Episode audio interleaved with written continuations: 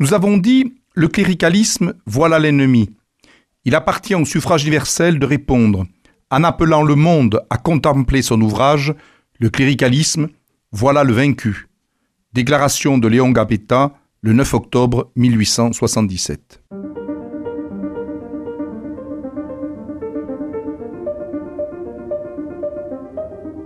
Les fenêtres de l'histoire avec Philippe Foreau. La Troisième République est née sur les ruines du Second Empire. En effet, par la défaite militaire contre la Prusse, l'Empire s'était effondré et le 4 septembre 1877, après l'invasion du Palais Bourbon, avait été proclamée la République. Mais à vrai dire, euh, le régime était encore à construire, à élaborer. Or, en février 1871, les élections législatives avaient amené à la Chambre des députés une majorité de monarchistes. En effet, si on arrondit les chiffres, il y avait à peu près 400 monarchistes, 200 républicains et une trentaine de bonapartistes qui payaient cher, bien sûr, la défaite de 1870-71.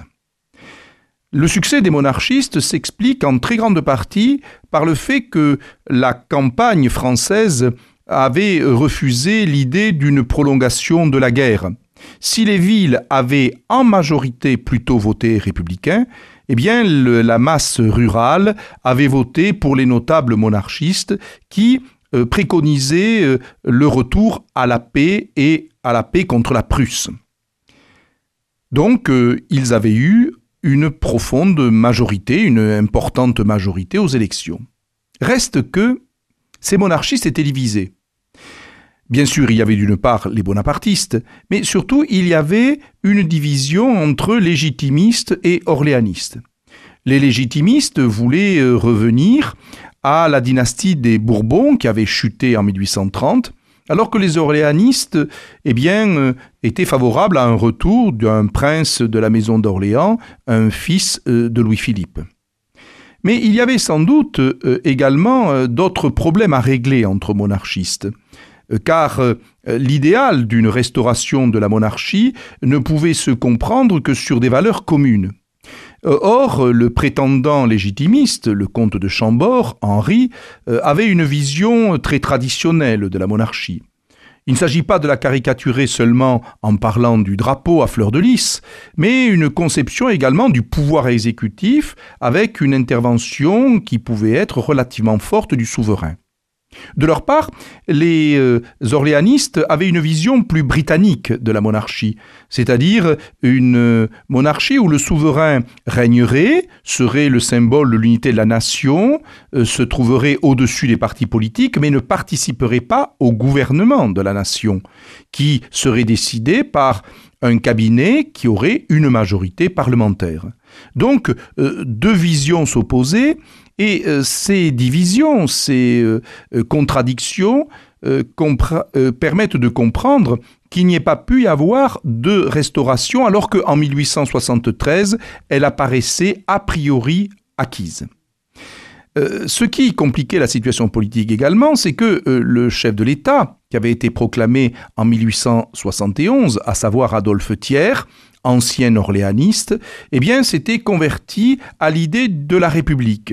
En effet, selon lui, il ne pouvait y avoir d'abord qu'une république conservatrice qui euh, calmerait euh, les craintes des milieux ruraux, mais par contre, il estimait bien que la République était finalement, dans le contexte de cette période, le régime qui peut-être diviserait le moins les Français, alors que les monarchistes étaient dans l'incapacité de s'entendre pour une éventuelle restauration.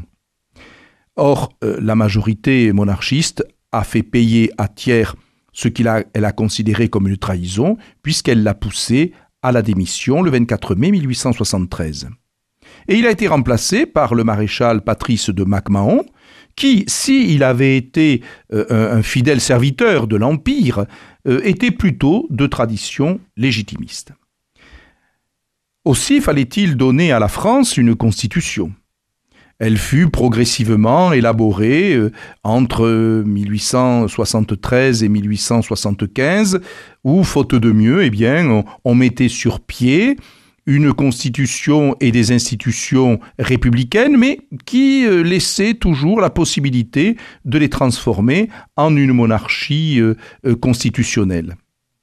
Or, les élections de février 1876 ont montré que le pays avait connu des évolutions politiques notables. En effet, il y avait euh, une majorité républicaine qui, était sortie des urnes. Euh, on pouvait même estimer que c'était une majorité assez claire. Parce que, à côté de 120 députés monarchistes, divisés toujours entre orléanistes, légitimistes et également une cinquantaine de bonapartistes, eh bien, il y avait un bloc compact républicain euh, qui était certes euh, divisé, car il y avait des modérés ou des radicaux, mais qui était d'accord sur le fait qu'il fallait implanter en France un système républicain. Au total, il représentait à peu près 320 députés. Or, il y avait donc une cohabitation entre une majorité républicaine et un président de la République, le maréchal MacMahon, euh, qui lui voulait plutôt œuvrer éventuellement pour une restauration et en tout cas qui voyait avec euh, un mauvais œil cette cohabitation qui s'annonçait entre lui et la majorité républicaine. Dès lors, on risquait de se trouver dans une impasse constitutionnelle, d'autant plus que, le 16 mai 1877, le président de la République décide de renvoyer le président du Conseil, le républicain Jules Simon, et de dissoudre, avec l'accord de la majorité sénatoriale, la Chambre des députés. C'était au pays de trancher désormais de manière claire le choix entre république ou éventuelle restauration.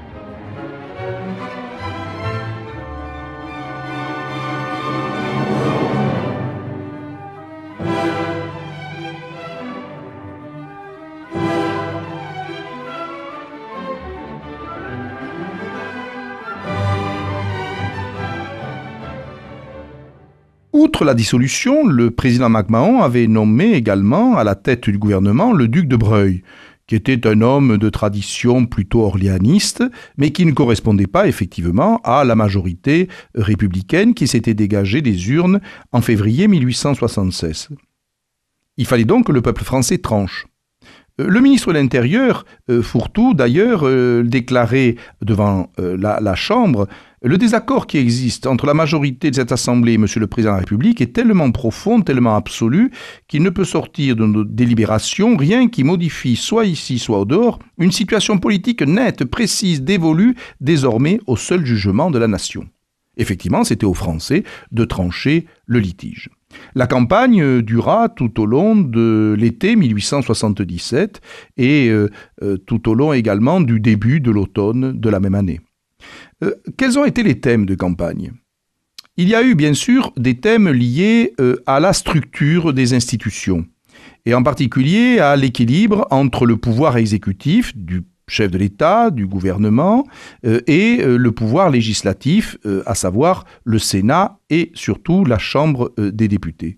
Mais il y a eu également une autre thématique de campagne extrêmement importante, c'est la place de l'Église au sein de la société et tout ce que l'on avait pu appeler sous le terme de cléricalisme. Euh, entendons-nous sur ce terme, c'est-à-dire la volonté du clergé de peser sur les décisions politiques, et il est vrai que depuis euh, euh, quelques dizaines d'années, depuis la Seconde République, assez clairement, et ça s'était retrouvé également sous le Second Empire, l'Église n'hésitait pas à donner des consignes de, vote. or, Léon Gambetta, qui était un des responsables du camp républicain, avait dit que cette tradition d'intervention directe ne pouvait pas euh, subsister et qu'il fallait choisir finalement entre véritablement le cléricalisme, c'est-à-dire l'intervention directe en matière politique de l'Église, ou la mise de côté de cette intervention. Et euh, il y a, il est vrai, de nombreux exemples où des évêques prenaient position. Voici par exemple ce que disait l'évêque de Bourges dans un mandement. Les prochaines élections ont une importance capitale pour la France et pour l'Église. Si le programme révolutionnaire triomphe, ça n'est fait pour longtemps peut-être de notre pays, de ses destinées, de ses intérêts les plus graves et de nos causes les plus chères. Donc les Français étaient en grande partie eh bien, amenés à trancher ce litige. Alors, euh, quels sont les résultats euh, des élections d'octobre 1877 les républicains perdent un peu de terrain, mais pas énormément. Ils perdent environ une quarantaine de sièges et se retrouvent à 326. Par contre, les députés euh, de droite, euh, qui à l'époque sont essentiellement monarchistes, reviennent à 207. Clairement, il y a une majorité républicaine. Et euh, cela va jouer sur la manière de confirmer et d'affirmer la Troisième République. Désormais, le chef de l'État sera de plus en plus irresponsable, c'est-à-dire euh, arbitre de la nation sans jouer un rôle politique important.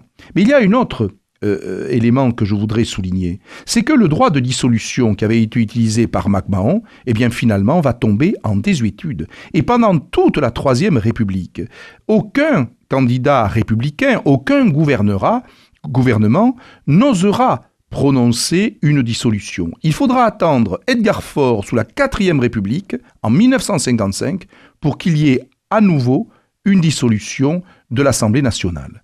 Donc nous avons véritablement là un moment politique important qui s'est joué à la fin des années 1870.